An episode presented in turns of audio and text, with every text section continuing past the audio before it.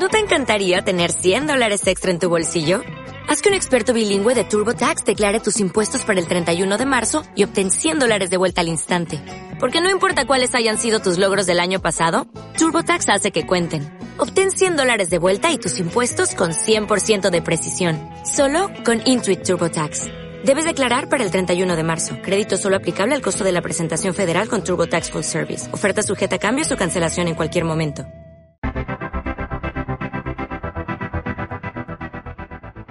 ¿Qué pasa con tu pelo? ¿Se te cae o lo has perdido? ¿Te preocupa? ¿Te has hecho o te piensas hacer injertos?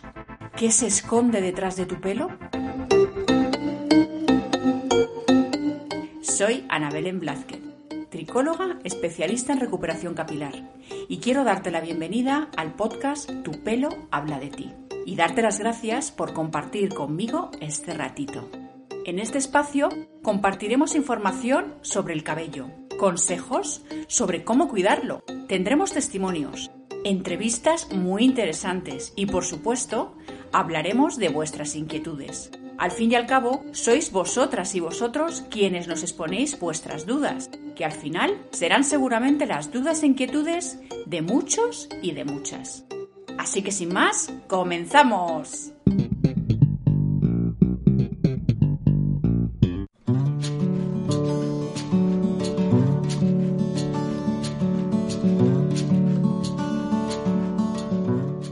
Hola, hola, ¿cómo seguís? Bueno, hoy vamos a hablar de este ritmo acelerado y que no sé si os estáis dando cuenta la velocidad que llevamos últimamente, que parece que tengamos que vivir constantemente y deprisa. Incluso parece que tengamos que vivir todo lo que no hemos vivido en este año. Nos causa ansiedad y desequilibrio, que sumados a este cambio drástico de temperaturas, vamos muy cansados, deprimidos y desorientados. Hoy quiero hablar de este estrés, que está costando bajar esos niveles de exigencia y que está afectando a nuestro descanso, a nuestro día a día y consecuentemente a nuestras pieles y pelo. Recordar que en podcasts anteriores hablamos del cortisol, esa hormona que segrega nuestro cuerpo en la glándula suprarrenal y que tiene la función de preparar nuestro cuerpo delante de peligros o situaciones límites que está respondiendo de forma eficiente y rápida, aumentando las posibilidades de supervivencia. Vivimos estos peligros en forma de estrés y, por tanto, la liberación de cortisol siempre acostumbra a ir asociada al mismo, ganando el título de hormona del estrés, ya que hablamos anteriormente del papel que desempeña esta hormona cortisol y que puede incrementar el nivel de glucosa en sangre para que nuestros músculos puedan reaccionar rápidamente y disminuir otras funciones que no sean absolutamente necesarias para la supervivencia en esos, en esos momentos o en esos instantes, como por ejemplo suprimir el sistema inmunológico. Involucramos constantemente a este sistema inmunológico y lo exponemos a debilitarlo diariamente. Y ahí sí que llevamos retraso en poder ocuparnos de él. Si permitimos su debilidad, cada vez estaremos más cerca de enfermarnos. El cortisol está involucrado en la actividad cardiovascular y la transformación de grasas y proteínas en energía. Energía para seguir funcionando, energía para seguir viviendo, energía para seguir disfrutando.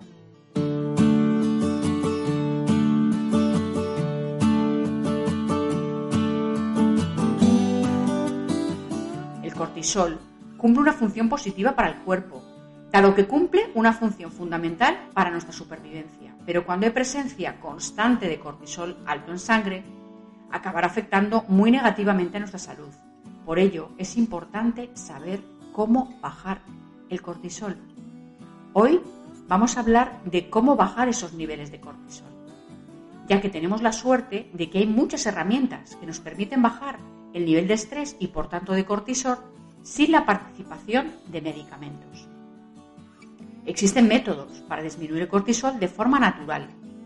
Utilizar técnicas de relajación, ejemplo, practicar técnicas de relajación como la respiración profunda, meditar, o bien escuchar una música tranquila puede relajar el cuerpo y la mente. Por lo tanto, va a disminuir tus niveles de estrés. Hacer ejercicio. Una buena manera de disminuir los síntomas de ansiedad y descargar energía es haciendo ejercicio físico.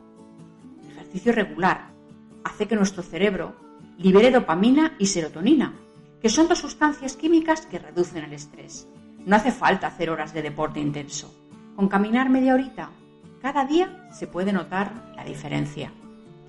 Tener unos buenos hábitos de sueño, seguir algunas pautas de higiene del sueño, como asegurar un horario regular, un ambiente adecuado y evitar malas costumbres antes de ir a dormir, como mirar las pantallas de los, teléfonos, de los iPad, eh, las televisiones en las habitaciones, harán que nuestro descanso no sea muy reconfortante. Sería importante apartar la cafeína. Tomamos mucha cafeína y puede aumentar de forma muy rápida el nivel de cortisol y mantenerlo sobre todo durante muchas horas. Una forma eficaz de reducir el nivel es intentar dejar de tomar café u otros líquidos que contengan cafeína o al menos disminuir su consumo. Debemos de comer más alimentos ricos en finlanina. La finlanina es un aminoácido que ayuda a segregar dopamina y ayuda a disminuir las ganas de comer carbohidratos y azúcares. Por tanto, ayuda a eliminar el estrés. Se encuentra sobre todo en alimentos proteínicos como pueden ser los lácteos, los huevos, las carnes rojas, los pescados y algunos cereales integrales. Comer alimentos ricos vitamina C ayudan sobre todo a segregar dopamina y disminuyen el estrés. La vitamina C se encuentra en verduras y, frutas mayoritariamente. Comer ácidos grasos omega 3. Estos disminuyen la activación de las glándulas suprarrenales, ayudando así a bajar el cortisol naturalmente. Los ácidos grasos omega 3 se encuentran en alimentos como son los aceites vegetales, como el aceite de linaza o el de soja. También en el pescado y en los mariscos. Aquí, hablaremos mm, posiblemente, eh, hay muy buenos suplementos de omega 3. Quizás son momentos muy adecuados para poder ingerir suplementación en omega 3, más que nada para ayudar a bajar esos niveles de, cortisol. Luego os voy a hablar de una planta que soy una enamorada, que es la ashwagandha, que es la Bithmania somnífera. Es una planta adaptógena que se utiliza mucho en la medicina ayurveda. Y si te preguntas cómo bajar el cortisol de forma natural, esta es tu planta. La ashwagandha, también conocida como ginseng indio, es una planta utilizada en la medicina ayurvédica. Y dirás, ¿qué relación hay entre la ashwagandha y el cortisol? Actualmente, la base exhaustiva de datos de medicamentos naturales considera que la ashwagandha es posiblemente eficaz para disminuir los síntomas del estrés. La ashwagandha se recomienda para controlar el estrés y la ansiedad, así como para reducir la tensión sanguínea motivada por un exceso de nervios. Por tanto, es una forma natural de bajar el cortisol. Yo soy una enamorada, como os he dicho, y llevo ya más de un año tomándola y es fantástica.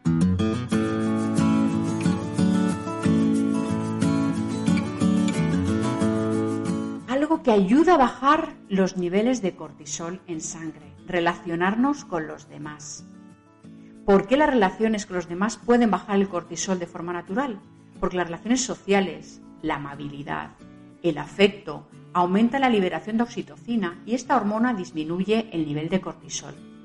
Así que juntémonos con amigos, tenemos que relacionarnos mucho más con los demás, disfrutemos de relacionarnos con los demás, porque baja muchísimo los niveles de cortisol.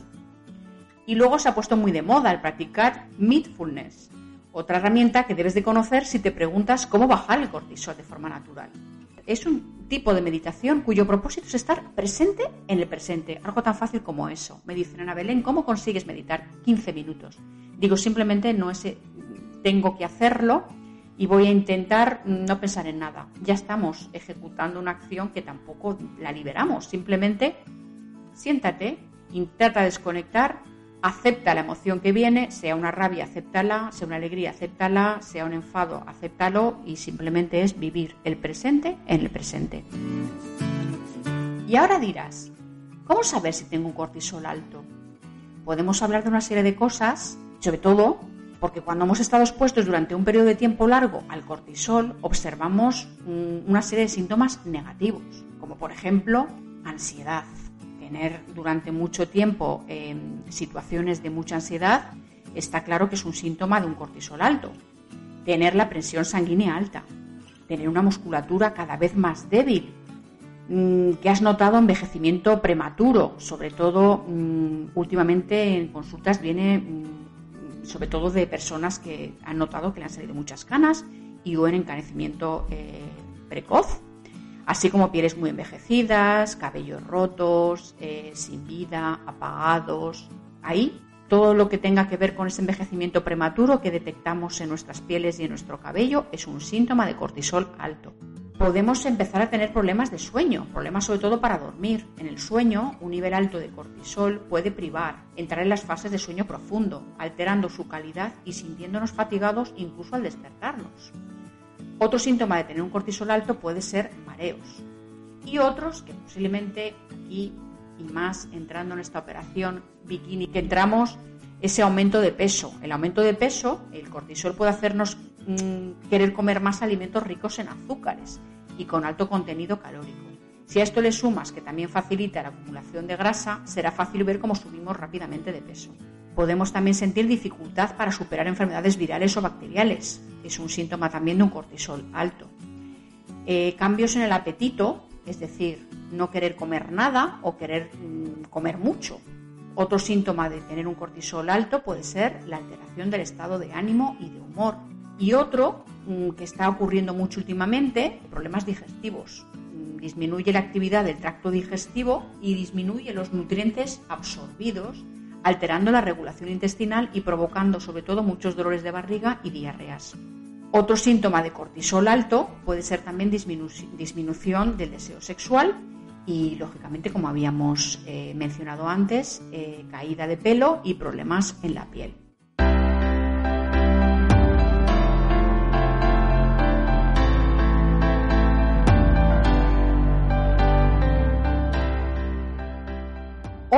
Quiero recomendaros un libro que me ha encantado, escrito por la doctora y psiquiatra Marian Roja Estape, que dice que la felicidad consiste en vivir instalado de forma sana en el presente, habiendo superado las heridas del pasado y mirando con ilusión al futuro. Muchos de los trastornos que padecemos provienen de la capacidad para gestionar nuestro presente. La felicidad no es lo que nos pasa, sino cómo interpretamos lo que nos pasa. En su libro, titulado Cómo hacer que te pasen cosas buenas, entenderás la importancia de aprender a enfocar tu atención y descubrirás pautas para combatir los miedos, las angustias y cómo canalizar las emociones negativas que te llegan a bloquear física y mentalmente.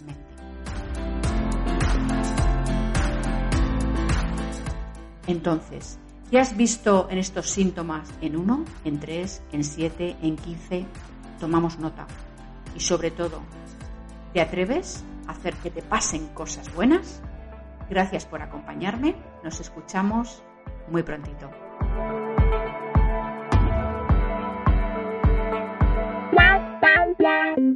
Recuerda, si tienes un problema capilar, no debes preocuparte, debes ocuparte, porque ocupándonos avanzamos a saber algo más de nosotros.